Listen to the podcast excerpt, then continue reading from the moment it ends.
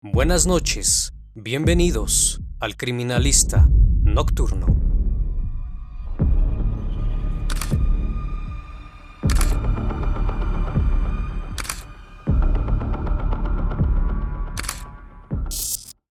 Hola a todos, sean bienvenidos a una emisión más del Criminalista Nocturno. Gracias por sintonizar este canal donde quiera que te encuentres. Así que vamos, que la investigación debe comenzar.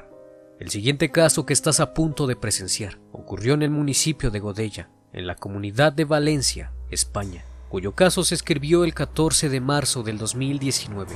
Varias llamadas al 112 alertaron a la policía local y guardia civil de que algo extraño estaba ocurriendo, pues en la madrugada escucharon ruidos de pisadas. Al observar por la ventana, pudieron ver a un hombre de cabello largo, rubio, corriendo detrás de una mujer sin prendas. Otra de las llamadas alertaba que mandaran a una patrulla con urgencia y otra menciona a una mujer que está corriendo, pues un hombre quiere hacerle daño. Y aunque la policía acudió al lugar para poder verificar las llamadas, no pudieron ver nada fuera de lo normal, por lo que preguntaron a los vecinos y uno de ellos señaló que por las descripciones de las personas que habían visto correspondían a una pareja que residía en una casa cercana por lo que los agentes acudieron al sitio para ver si todo se encontraba bien y a su llegada lo recibió Gabriel Carvajal. Evidentemente aquel hombre era de cabello largo y rubio, quien tras al encuentro con la policía mencionó que su mujer se había vuelto loca y que no encontraba a sus hijos por ningún lado,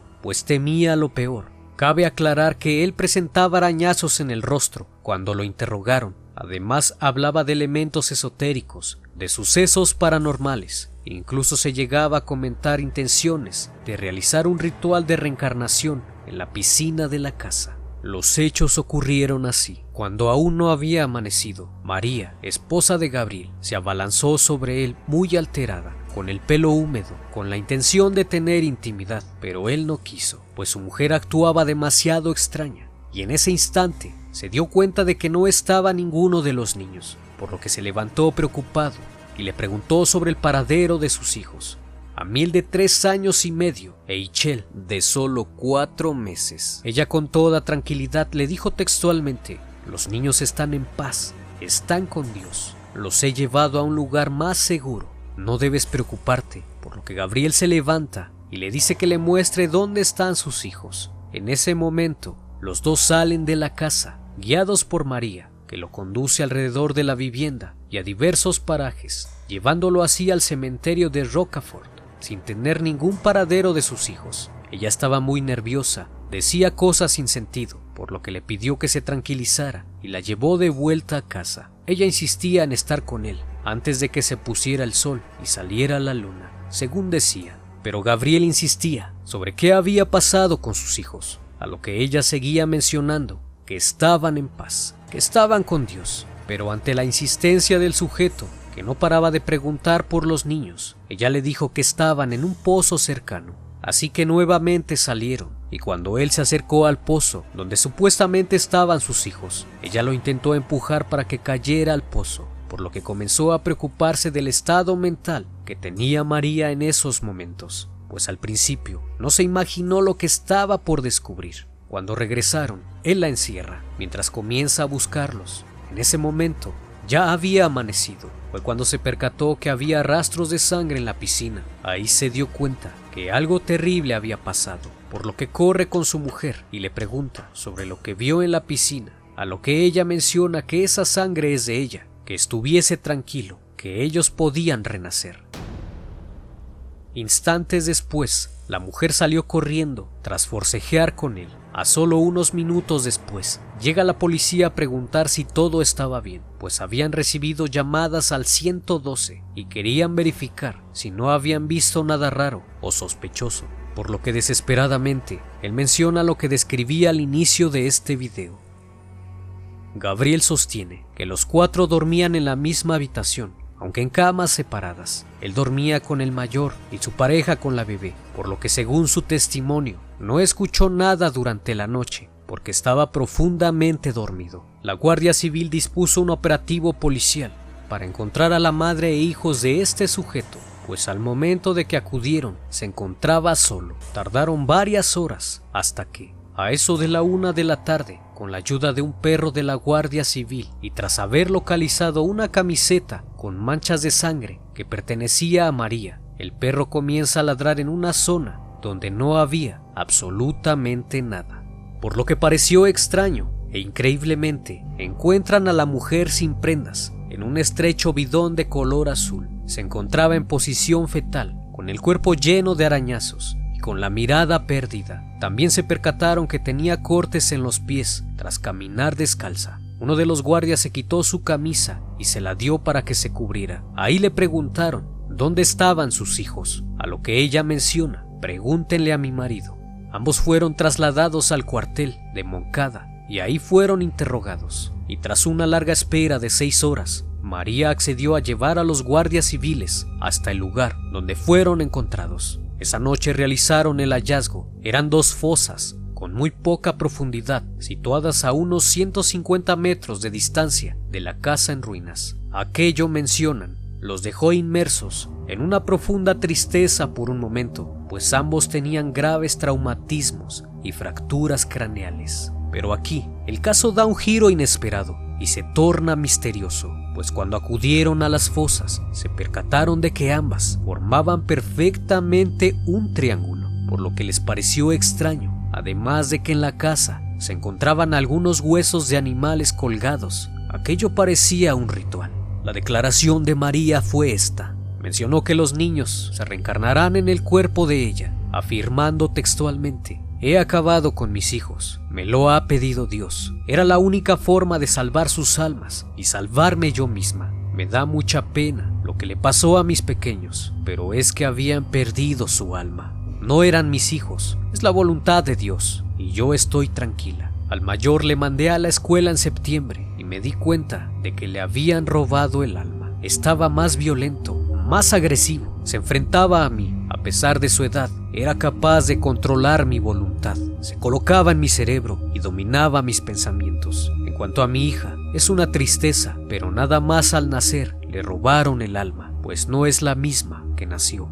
Dice que oye constantemente las voces de Dios y de la naturaleza, a lo que define como un Dios femenino. Relata que el mundo es víctima de una limpieza mental y adoctrinamiento que empezó con los nazis y que a través de unas personas llamados los U ellos son los que lavan el cerebro a la población. En los tres encuentros con los forenses, cambia la versión sobre lo ocurrido con sus hijos. Pero hay una constante que se repite sin parar, y es la existencia de una secta. Una secta a la que se refiere muchas veces y que según ella, Gabriel fue quien se la dio a conocer.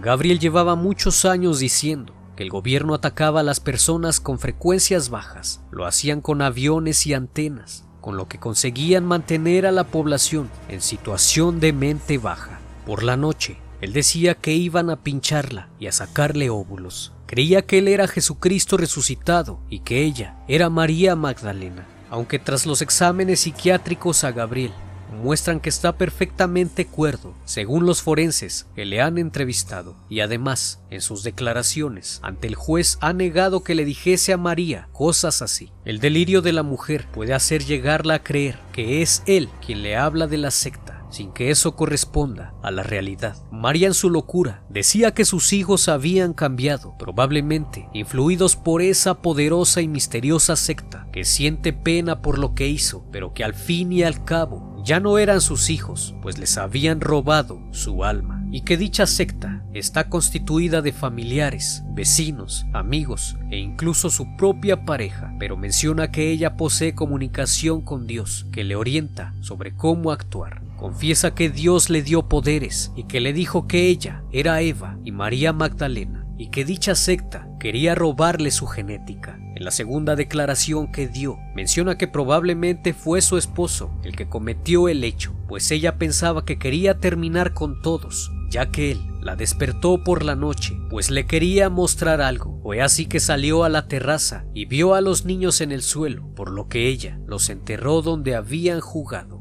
En otra declaración mencionó nuevamente que había sido la secta, pero que su esposo estaba de acuerdo con ellos para terminar con sus hijos. mencionó que él quería terminar con su vida y comenzó a golpearla, por lo que lo arañó en la cara y salió corriendo. Él la empezó a perseguir, afirmando que su esposo le decía que él era Dios y que los últimos días las conversaciones con él eran telepáticas y cuando se le cuestionó por qué se encontraba sin prendas, mencionó que tras enterrar a sus hijos vio que estaba manchada de sangre y por eso se quitó la ropa. Además agregó que él se creía la regresión de los mayas, pues le decía que era Jesucristo resucitado y que ella era María Magdalena. Posterior a eso, tres meses más tarde, la volvieron a entrevistar sobre lo sucedido aquel día. En esta ocasión mencionó que salió a fumar a la terraza y de repente vio a su hija muerta y pensó que la secta la había matado.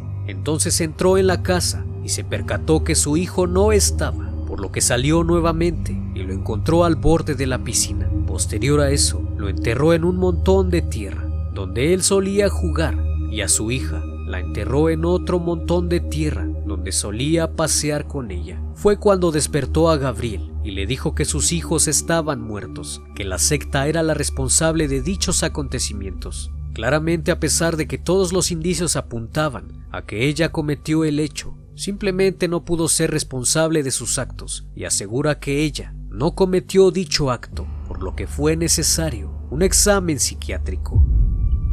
Informe psiquiátrico forense.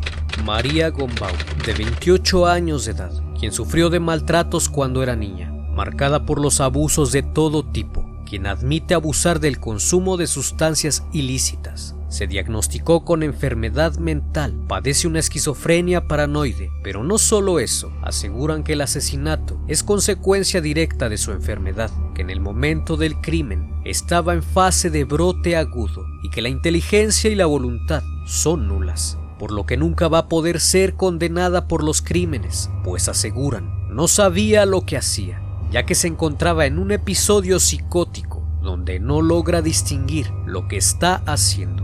Durante sus primeras horas en prisión, escribió una carta a su esposo que tenía como título Palabras del Sol y la Luna, además de otro dibujo donde menciona lo siguiente, los primeros en entrar son aquellos que cometieron el pecado y se arrepienten de los últimos pasarán a los primeros. El dibujo, por su parte, muestra un árbol rodeado de una llama de fuego con los nombres de los niños, el de ella y su pareja. Este caso tiene algunas interrogantes, además de cosas extrañas y misteriosas. ¿Cuál es el verdadero fin del crimen? ¿Por qué cometerían dicho acto? ¿Acaso María fue influenciada por su esposo? ¿El padre participó en el hecho? ¿O bien fue un momento psicótico de locura. Si bien cuando la detuvieron y le preguntaron sobre sus hijos, ella mencionó que no sabía que le preguntaran a su esposo. En todas sus declaraciones mencionó que ella enterró a los niños, mas nunca mencionó que ella los golpeó, por lo que surgen más preguntas. ¿Pudo la madre despertar a sus hijos y sacarlos de la casa sin que su marido se diera cuenta? ¿Por qué los hijos fueron enterrados de esa forma? ¿Acaso María ¿Pudo enterrar a los niños ella sola? Pues al momento del hallazgo se dieron cuenta que por lo menos tuvo que tener ayuda de alguien para meterlos a las fosas. Puede parecer una idea descabellada el pensar que fue un ritual, pero mientras más te adentras en el caso, las preguntas van tomando sentido, pues muchas personas que los conocían sabían que ambos tenían creencias extrañas sobre los Illuminatis y rituales sobre reencarnación y cosas de ese tipo. Y tras las investigaciones, algunas cosas sobre este caso comienzan a tomar forma, pues un día antes del hecho, Gabriel platicó con un amigo cercano acerca de su esposa, mencionando que ella se había vuelto loca y que estaba actuando muy raro, que temía por sus hijos. Al día siguiente ocurre el crimen, por lo que esta persona, al entrevistarlo, confirmó que efectivamente Gabriel hacía rituales curaciones y cosas de esoterismo. Y no solo eso, sino que menciona que él fue el quien influenció a la madre para cometer dichos actos, pues conocía de la condición médica que estaba recibiendo María. Ahora no solo apuntaba a la madre, autora del hecho, sino que también involucraba al padre como presunto autor del hecho e influenciar los actos de su esposa, pasando de ser una víctima más a ser el autor intelectual. Años antes del suceso, por el año 2016, la familia de María Gombau Sospechaba que la pareja estaba fuera de la realidad, pues constantemente hablaban de cosas sin sentido, por lo que pidieron la intervención de los servicios sociales, pero no pudieron hacer nada, pues los niños estaban en perfecto estado, estaban limpios, iban al colegio y no presentaban ningún signo de violencia. En el año 2017, María Gombau se encontraba sobre tratamiento psiquiátrico en el Centro de Salud de Godella, aunque eso no constituía un motivo para retirar la custodia de los niños. Un mes antes, a mediados de febrero, Gabriel fue despedido del trabajo por su impuntualidad y María llamó al colegio para dar de baja al niño, argumentando que se iban a ir del pueblo. El 17 de febrero del 2019, María, que dormía esa noche en casa de su madre, tomó a la bebé y salió de la casa por la noche. Estuvo varias horas caminando con ella por los campos, hasta que uno de sus familiares la encontró. Un día después, el 18 de febrero, María repitió el mismo comportamiento. La Guardia Civil puso en marcha un operativo urgente para buscar a la joven, pero tuvo que suspenderse, pues poco después apareció María con su hija. Tres días antes del suceso, el 11 de marzo, la abuela llamó a la policía porque su hija María no contestaba a los mensajes y aunque los agentes acudieron al domicilio, no vieron nada anormal en la casa. Horas después, recibió un mensaje de María que decía, me voy a reunir con el Creador. El miércoles 13 de marzo, la abuela llamó nuevamente al Centro de Atención a la Infancia, en Valencia, desde donde se avisó a los servicios sociales de Godella que abrieran un expediente porque los niños no estaban seguros con los padres. Ese mismo día, ya en la madrugada, cometería el hecho. María y Gabriel querían a sus hijos y se preocupaban por ellos, como cualquier padre o madre lo haría. Se desvivían por ellos, los cuidaban demasiado, aunque lo que no sabían era que ambos llevaban tiempo divagando entre la realidad y la locura lo que los llevaría a un episodio de terror y paranoia, pues ambos creían que el mundo estaba dominado por una secta y llevaban meses de noches en vela, haciendo guardia para evitar que dicha secta se llevara a sus hijos. Vivían aislados del mundo, en una casa abandonada, en donde mencionan los vecinos. El padre organizaba sesiones de esoterismo y curaciones. Por las noches se escuchaban chillidos y gritos extraños, mencionando que ambos creían en los Illuminatis y hacían rituales a altas horas de la noche. Por lo que tras el análisis del caso, podemos ver que esto fue planeado con anterioridad, no fue un episodio psicótico que se salió de control pues sabían perfectamente lo que harían, también dónde los enterrarían, para poder llevar a cabo dicho ritual de reencarnación, en donde María tenía que hacerlo para que pudieran reencarnar en ella, siendo influenciada por su esposo, pues en teoría ella realizó prácticamente todo, pero sin duda tuvo la ayuda de su esposo para poder culminar el hecho por lo que también se encuentra en prisión, pues el juez cree que efectivamente él fue quien manipuló los actos de María. Este caso está por escribirse. La pareja se encuentra ingresada en la prisión de Picassen, por lo que pronto se dará a conocer la verdad histórica de los hechos. Espero que el video haya sido de tu agrado. No olvides suscribirte y dejar tu like. Hasta la próxima. Esto fue El Criminalista Nocturno.